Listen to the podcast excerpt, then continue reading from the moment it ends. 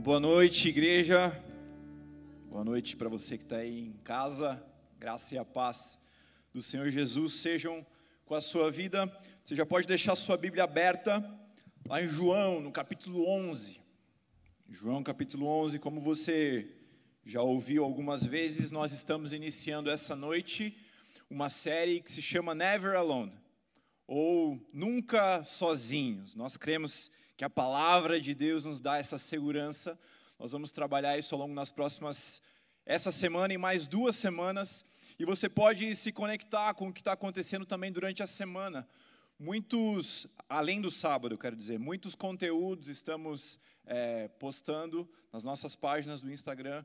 Você pode nos acompanhar lá para que você seja edificado e para que você também seja um canal para que pessoas sejam abençoadas por meio desses conteúdos. Então eu quero te convidar eu sei que já foi escrito aí o, o arroba, tanto do Ministério Holy, quanto do basileia.movement, aí no, no chat. Você pode nos seguir lá no Instagram. Eu tenho certeza que vai ser um tempo que Deus vai falar com você e que você vai poder usar essas ferramentas também para que outras vidas sejam abençoadas.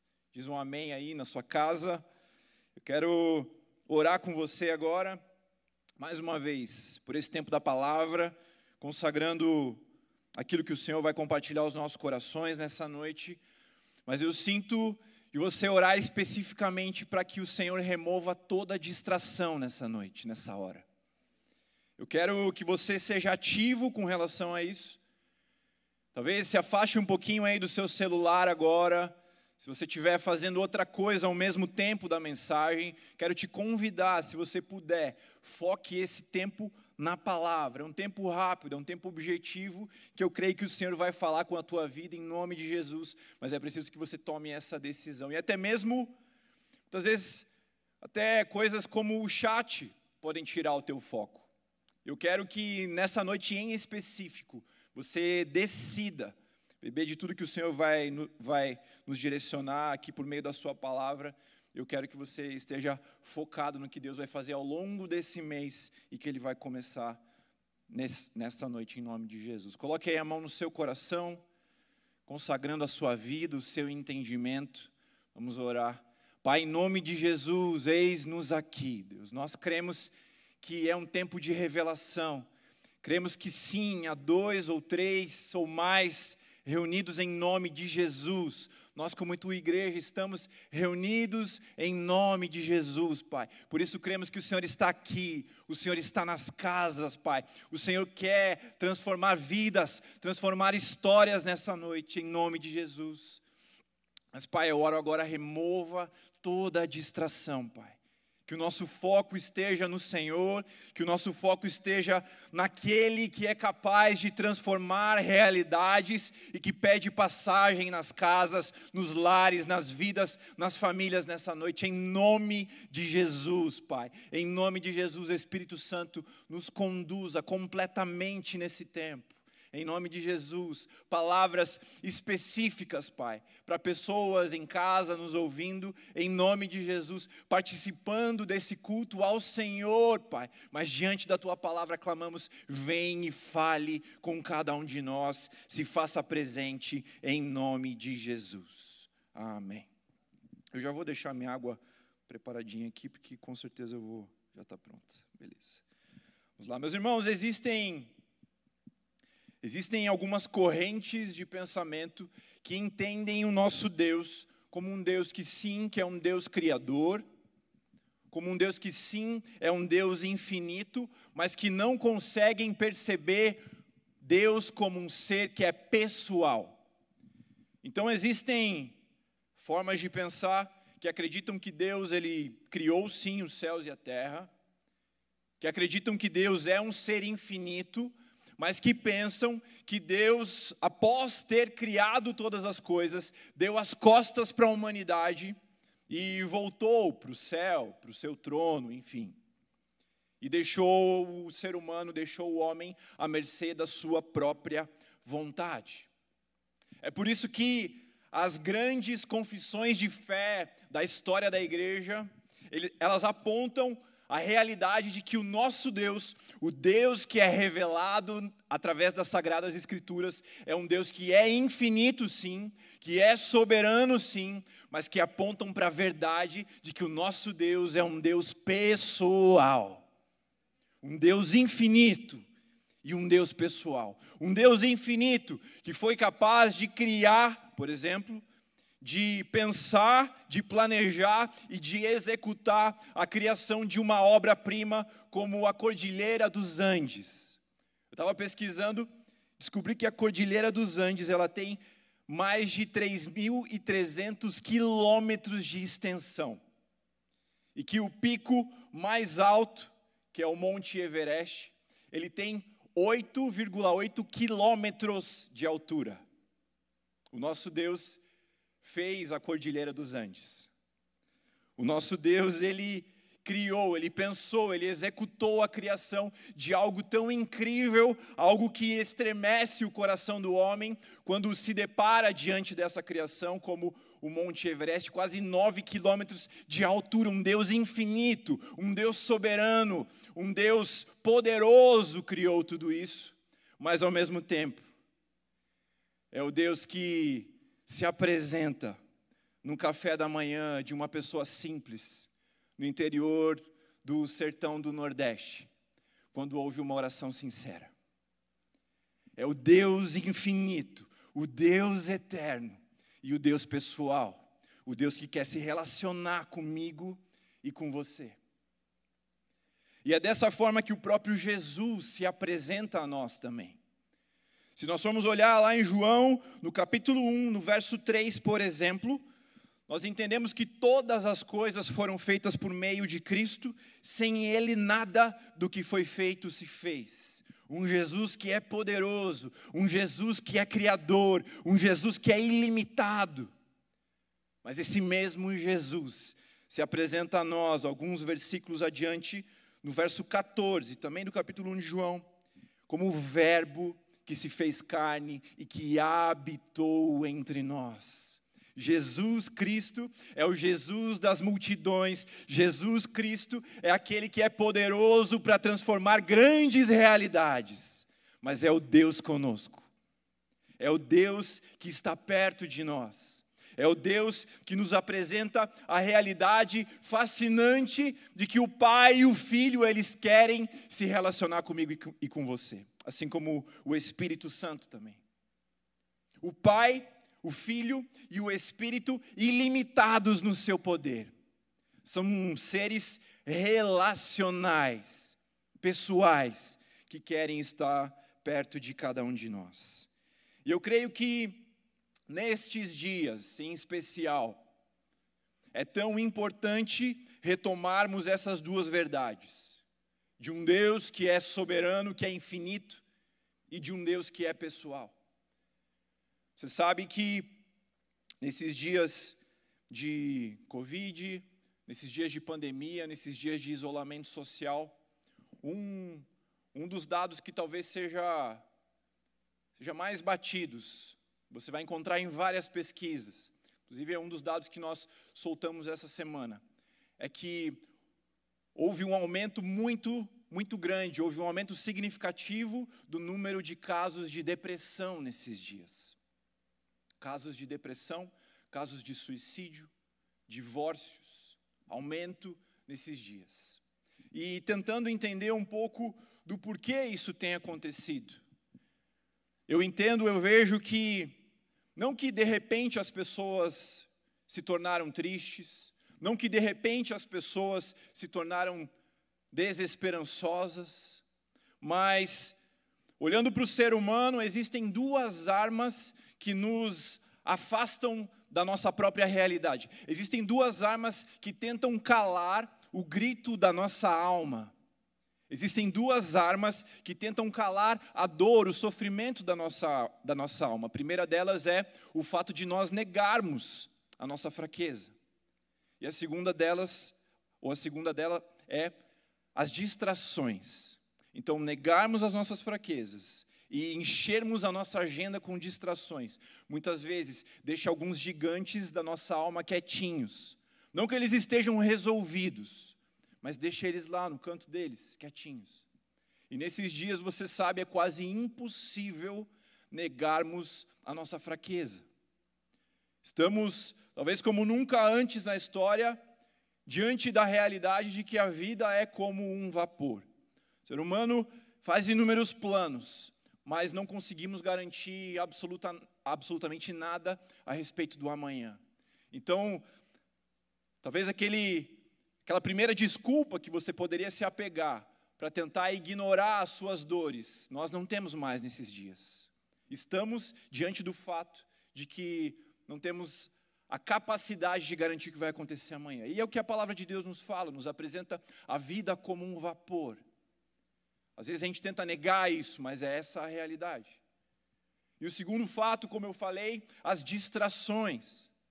Nossa agenda praticamente perdeu todas as distrações em função do isolamento social. Se você for imaginar tudo o que acontecia na cidade, que poderia ser um motor de distração para a alma das pessoas, está praticamente tudo parado.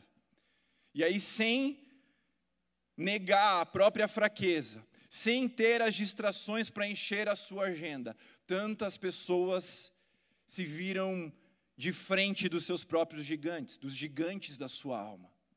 Tantas pessoas encarando dores, encarando feridas do passado, sem saber como lidar com essa realidade. Por isso eu creio que nesses dias é tão importante nós lembrarmos que o nosso Deus é o Deus que é eterno, que é infinito, que é poderoso, que nunca perdeu o controle, mas que ao mesmo tempo é o Deus que está conosco por todos os dias, como a palavra de Deus nos promete. É o Deus relacional, é o Deus pessoal, é o Deus que não nos deixa sozinhos. Esse é o nosso Deus. E uma verdade que nós precisamos proclamar nesses dias e precisamos nos apegar é essa: de que o nosso Deus é um Deus pessoal, é um Deus que é relacional. Talvez esteja se perguntando, tá, mas por que eu estou com a minha Bíblia aberta em João capítulo 11? Né? Até agora nada. Na verdade, eu gostaria muito de ler com você do João 11, 1 até o João 11, 44. Não vamos fazer isso. Mas é o texto, talvez você já tenha percebido aí na sua Bíblia, que fala a respeito da ressurreição de Lázaro. Quando Jesus estava longe da cidade da cidade de Betânia, quando Jesus estava longe, ele recebe a notícia de que o seu amigo Lázaro estava doente. Ele espera alguns dias para ir até lá. Depois, quando ele chega, Lázaro já havia morrido, mas Jesus já tinha adiantado que aquilo era para a glória de Deus. Depois você pode ler inteiro e nós vemos que no final de tudo aquilo, Jesus ele se faz presente naquele momento e Lázaro é ressuscitado. Então é um texto longo que a gente poderia extrair inúmeras lições.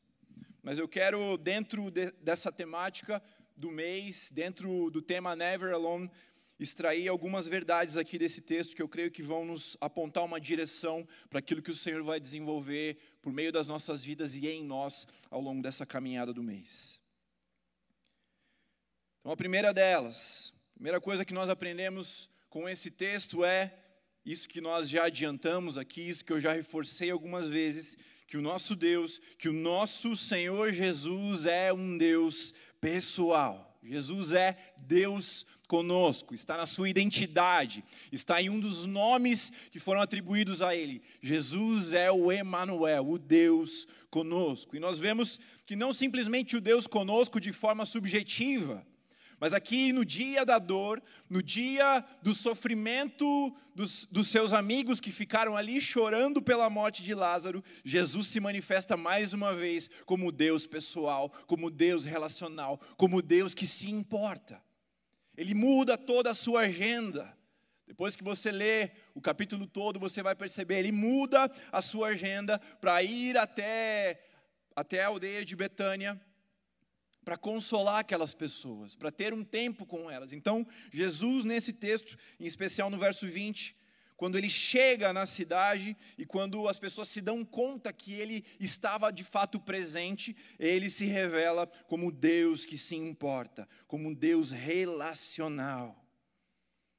O mesmo Jesus que pregava para as multidões, o mesmo Jesus dos grandes sinais, das grandes maravilhas, o mesmo Jesus que atraía inúmeras pessoas era o Deus que era capaz de mudar a sua agenda por um encontro pessoal.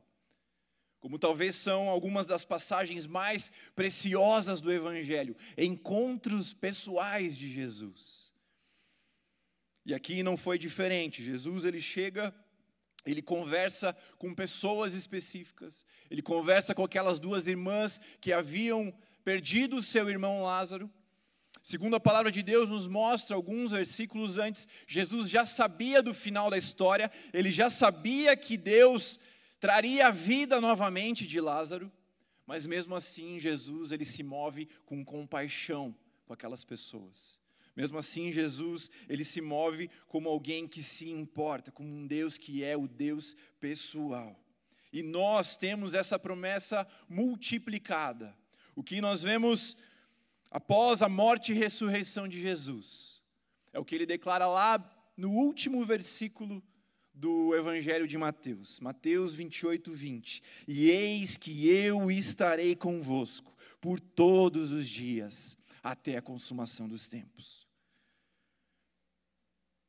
Então, de inúmeras formas diferentes, a palavra de Deus nos prova, ela nos mostra que o nosso Jesus, ele não nos deixa sozinhos. Nós nunca estamos sozinhos quando decidimos viver por Ele. Nós nunca estamos sozinhos porque a promessa, porque a presença de Jesus, ela é uma promessa dele. Ela é uma promessa. Como eu já falei algumas vezes aqui, ele não nos promete que não passaríamos por dores. Ele não nos promete acabar com as nossas aflições, não é isso. Ele não nos promete acabar com todo o nosso sofrimento, não é isso. Mas o que Jesus nos promete é que mesmo no vale, é que mesmo na tempestade, Ele estará conosco. E é por isso que, quando passamos pelo vale da sombra da morte, não tememos, não pela resposta que nós mesmos podemos dar às circunstâncias, não pelas nossas próprias forças, não tememos, porque o Senhor está conosco. Aleluia! E é exatamente no vale que essa presença ela se torna mais real, mais intensa, mais necessária. Parece que são nesses momentos em que nós estamos mais sensíveis à voz de Deus, em que essa presença faz ainda mais sentido para as nossas vidas. Aleluia. Então, o nosso Jesus é um Deus pessoal. Essa foi a primeira lição. A segunda lição que nós aprendemos, que tem a ver com a direção do Senhor para esses dias, aquilo que Ele quer nos ensinar e como Ele quer nos usar, é percebemos que Jesus, Ele sofre com aqueles que sofrem também. Não é uma presença apática. Entenda isso. Não estamos falando de uma presença que é simplesmente figurativa, não é um figurante não é alguém que está insensível às emoções das pessoas, não é um Deus que, que é sádico em relação ao sofrimento do outro, não é isso. Jesus, ele chega naquele ambiente, de novo, mesmo conhecendo o final da história, ele conversa com as pessoas, ele ouve o clamor das pessoas, e a palavra de Deus nos mostra no versículo mais curto da Bíblia, mas talvez um dos mais cheios de significado. No verso 35, Jesus chorou. Jesus, ele vai no enterro do seu amigo alguns dias depois desse enterro, e ele chora com as pessoas, mesmo sabendo que seria um dia de ressurreição. O quanto isso nos ensina sobre a realidade, sobre a essência, sobre o coração do nosso Deus. Um Deus que não é frio ao sentimento, à realidade dos seus filhos. Um Deus que não é frio. Ou seja, no dia em que estamos sofrendo, no dia em que estamos chorando, no dia em que estamos de joelhos clamando por resposta de Deus, O nosso Deus é um Deus que se compadece. O nosso Deus é o Deus que se importa.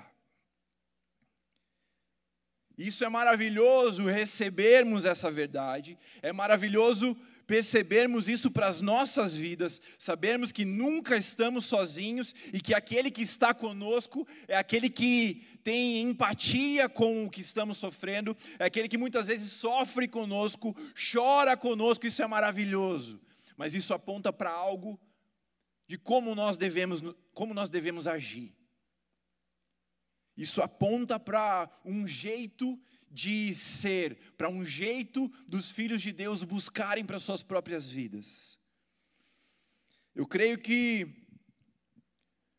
talvez uma das frases muito repetidas no, nos nossos dias hoje, em especial pela nossa geração, é: eu não me importo, ou dane-se, ou alguma coisa parecida com isso, com um palavrão no meio. Mas na essência é eu não me importo, ou I don't care como a gente gosta de falar às vezes.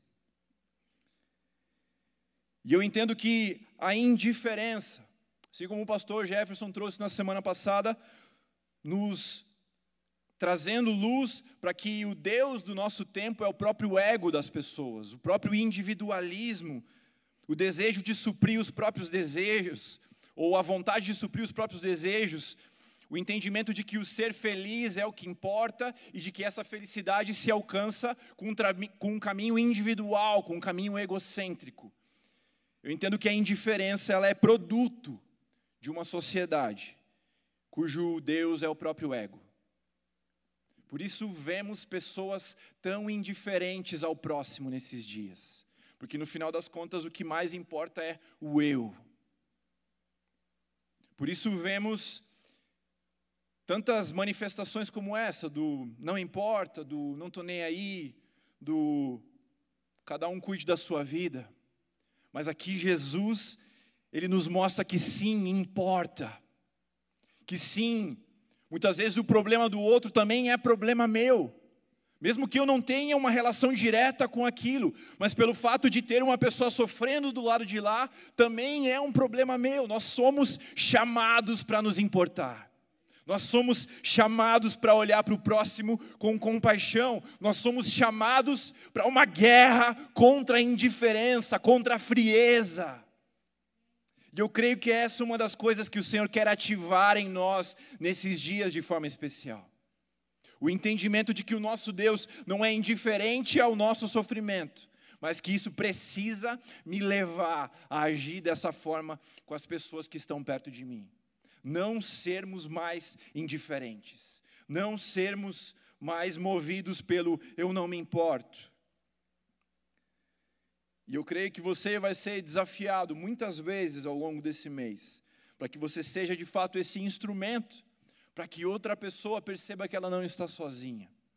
Então, tem a ver sim com um processo de Deus com a sua vida. Eu creio nisso em nome de Jesus. Como já foi profetizado aqui, eu creio que tudo isso vai gerar cura sobre a tua vida, cura sobre a tua alma. Eu creio que isso vai gerar de novo sentido para a tua história, entendendo que um Deus criador, que um Deus soberano, ele pensou a tua existência, ele tem propósitos para a tua vida, ele se importa com você, ele está presente o tempo todo, sim Receba isso em nome de Jesus. Mas eu creio que mais do que isso, você vai se tornar um instrumento para que outras pessoas percebam que não estão sozinhas também nesses dias.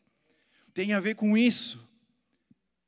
Imitarmos o nosso Senhor Jesus, aquele que se importava, aquele que desconhecia essa expressão, não é problema meu.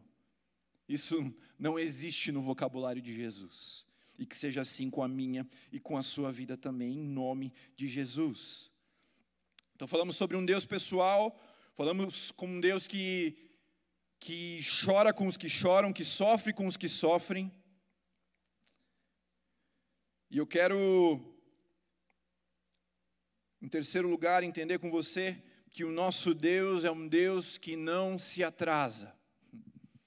Talvez dentro do teu processo nesses dias, talvez dentro das coisas que você tem clamado nesses dias, talvez dentro dos desafios, das tempestades que você tem passado nesses dias, você tem vivido essa sensação de que Deus está demorando. E por que, que esse texto nos mostra que Deus não se atrasa? Nós vemos lá, por exemplo, no verso 39, quando Jesus ordena que a pedra fosse tirada. Vamos ler o 39 e o 40. Então Jesus ordenou: tirem a pedra.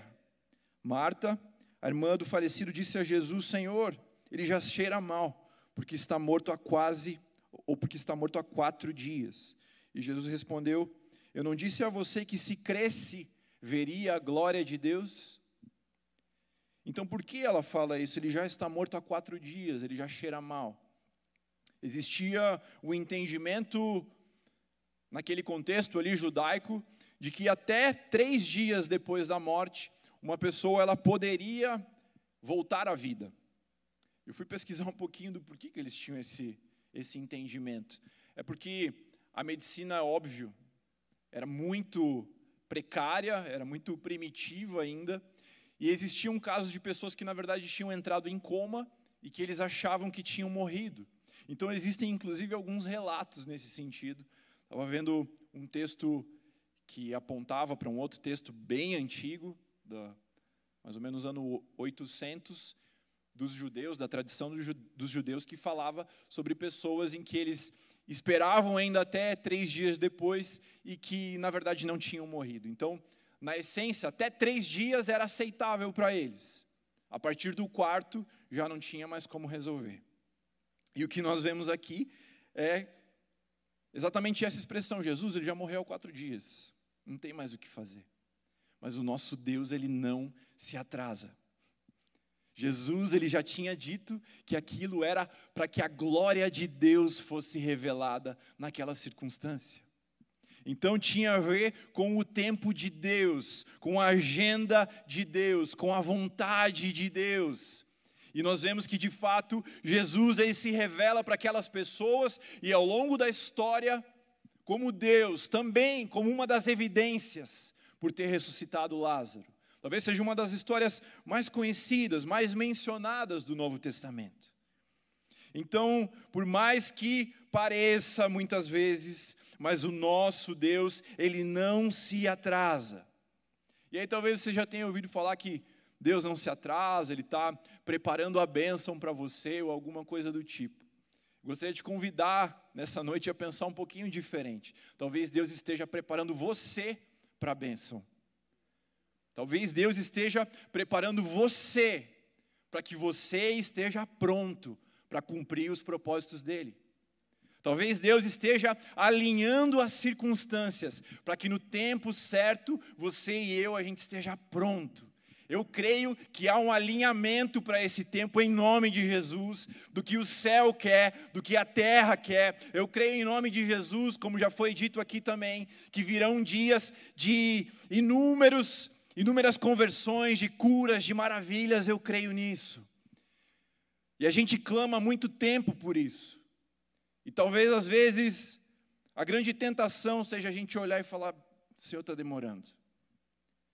Jesus, será que está atrasado? Jesus já fazem quatro dias.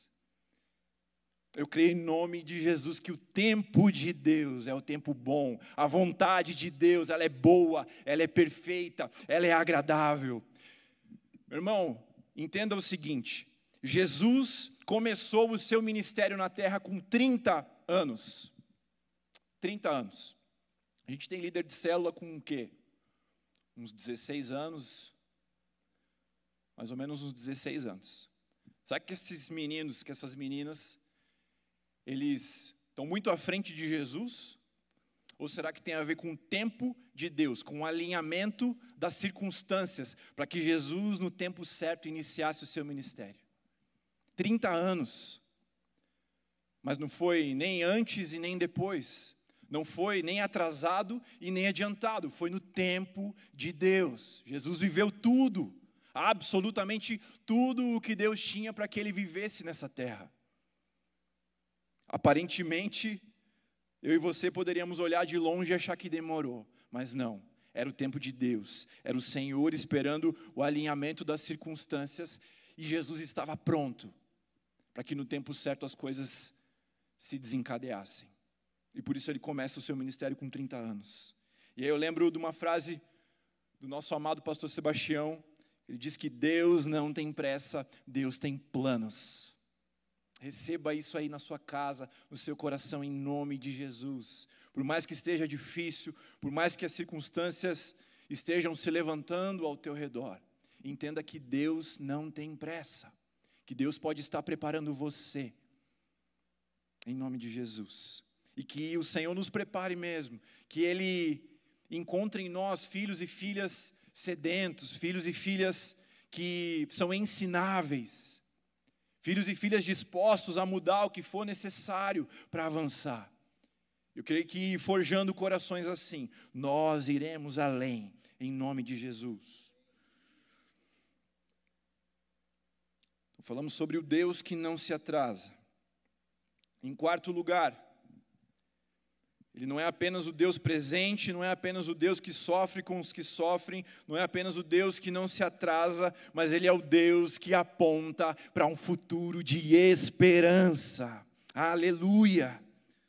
Quando você lê nesse texto, você vai ver o final da história, o verso 44. Aquele que tinha morrido saiu, ele saiu da sepultura. Esse é o fim da história. Esse é o fim da história. Uma história em que Jesus chora no meio, em que as pessoas choram no meio, em que há dias de luto, dias seguidos de dor, dias seguidos sem resposta.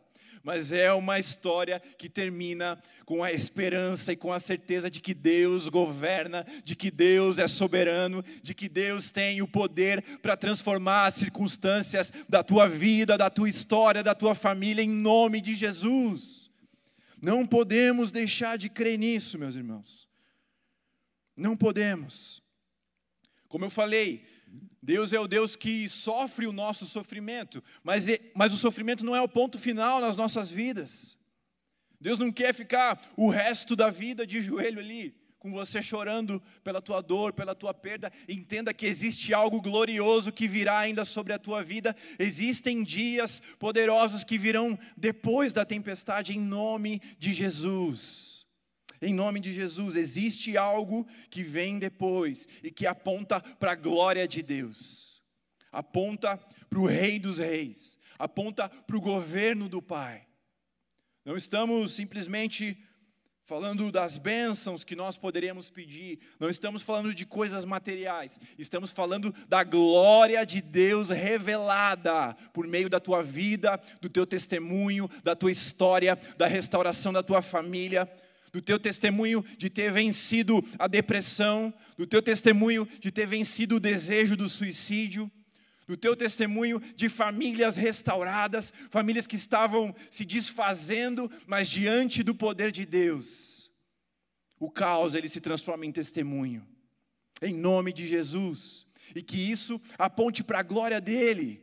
Que lá na frente pessoas conheçam mais sobre o amor desse Deus, que, que lá na frente pessoas conheçam mais sobre esse Jesus que está presente, sobre esse Jesus que não nos deixa sozinhos por meio da tua vida e do teu testemunho.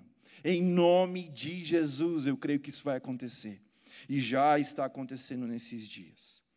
Aleluia. Então, Deus que tem o poder para transformar o luto. Esse é o nosso Jesus.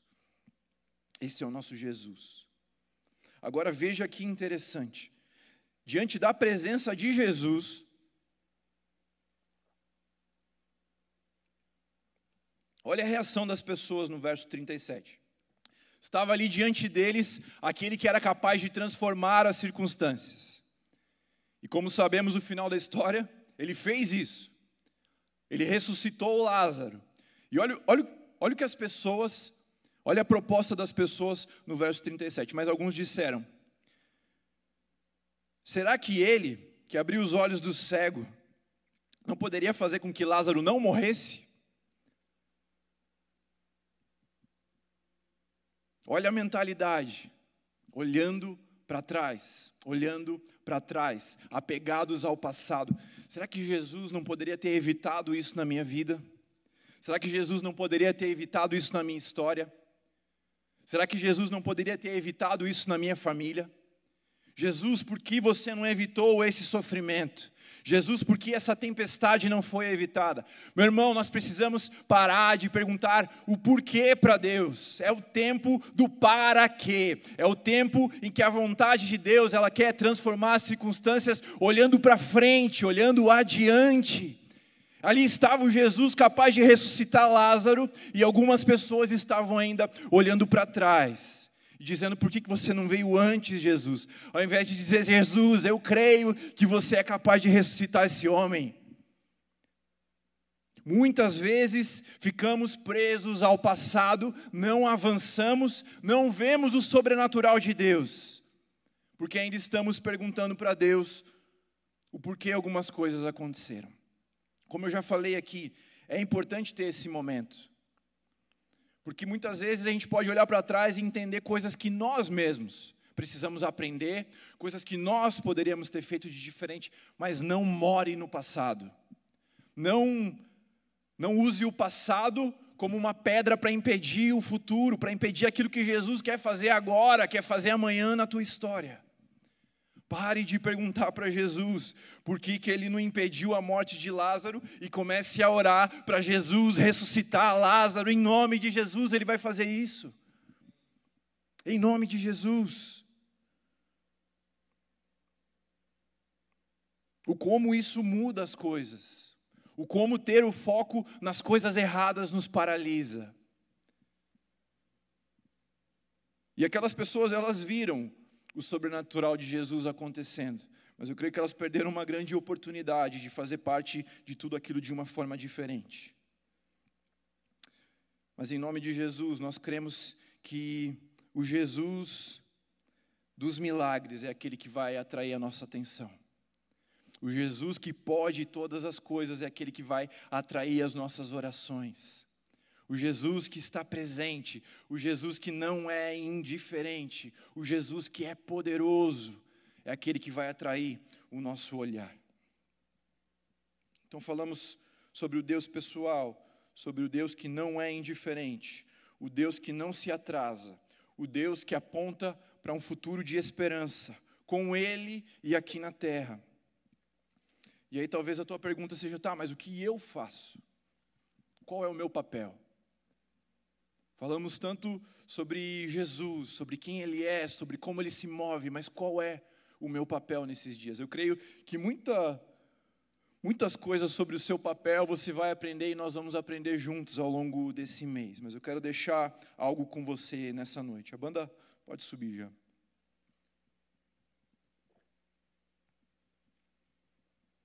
Quero deixar algo com você nessa noite. Vamos primeiro para 11 para o capítulo 11, verso 21, e depois para o capítulo 11, verso, verso 32. 11, 21. Então Marta disse a Jesus: Se o Senhor estivesse aqui, o meu irmão não teria morrido. O clamor dela, o choro dela, a angústia dela levaram ela a fazer essa mesma declaração para Jesus. No 32, Maria chega diante de Jesus e quando Maria chegou ao lugar onde Jesus estava, ao vê-lo, ela lançou-se aos seus pés, dizendo: Se o Senhor estivesse aqui, o meu irmão não teria morrido. E o verso 33, quando Jesus viu que ela chorava, que os judeus que a acompanhavam também choravam, ele agitou-se no seu espírito e se comoveu.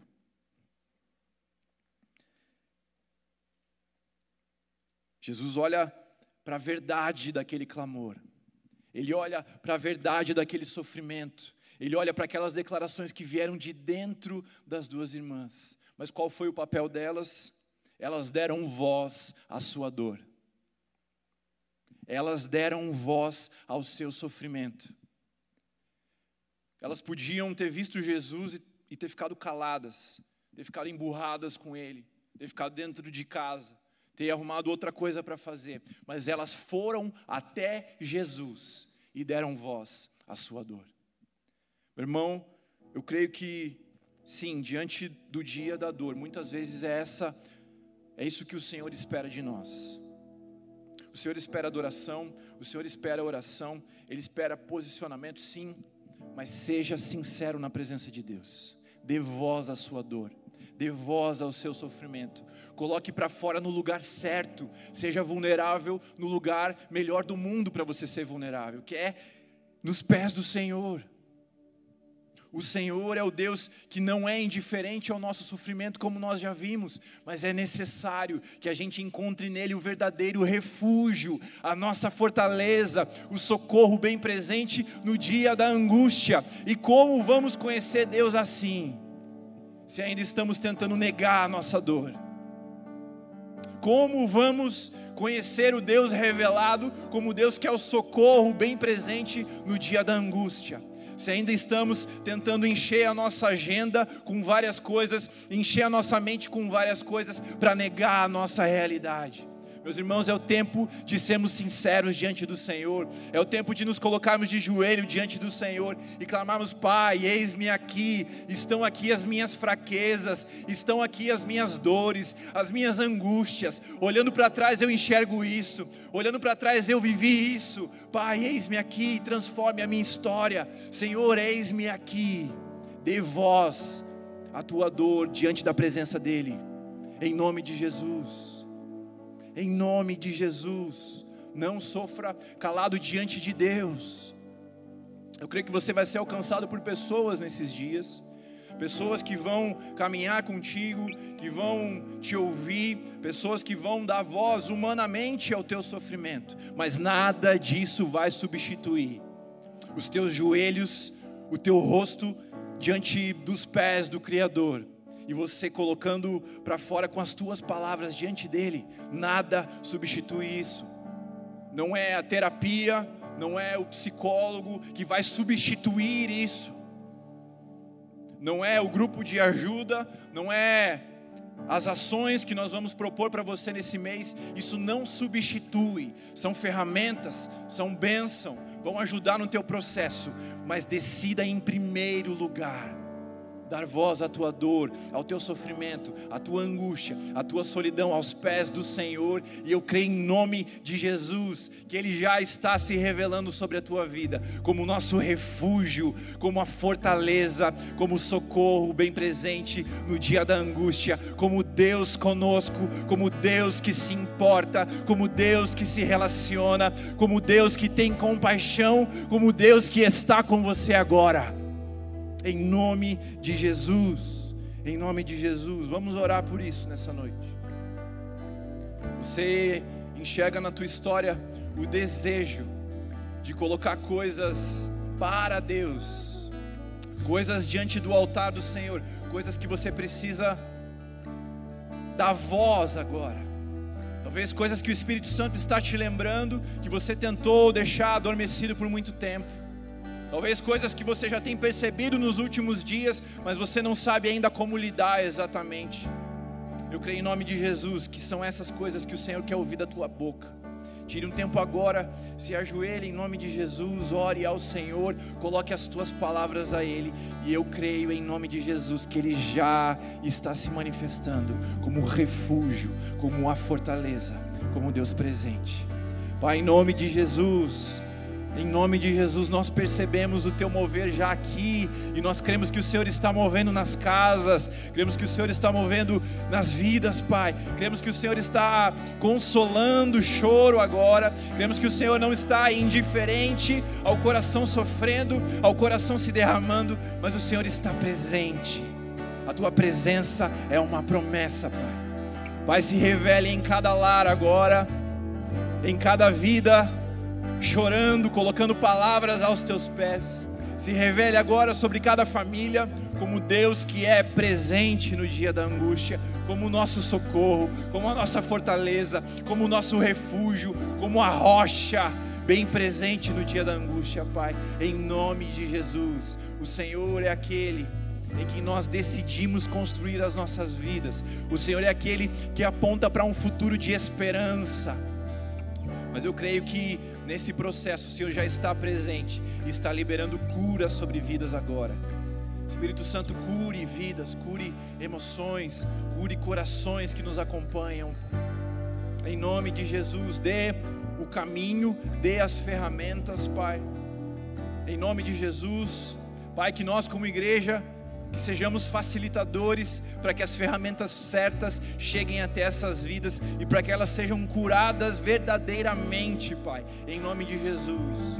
Mas o que nós clamamos por agora é presença manifesta nos lares, Pai, e nós cremos que isso já está acontecendo, porque sabemos que o Senhor prometeu e que o Senhor é fiel e justo para cumprir. Aleluia, Pai. Obrigado, Deus, porque não estamos sozinhos. Obrigado, Deus.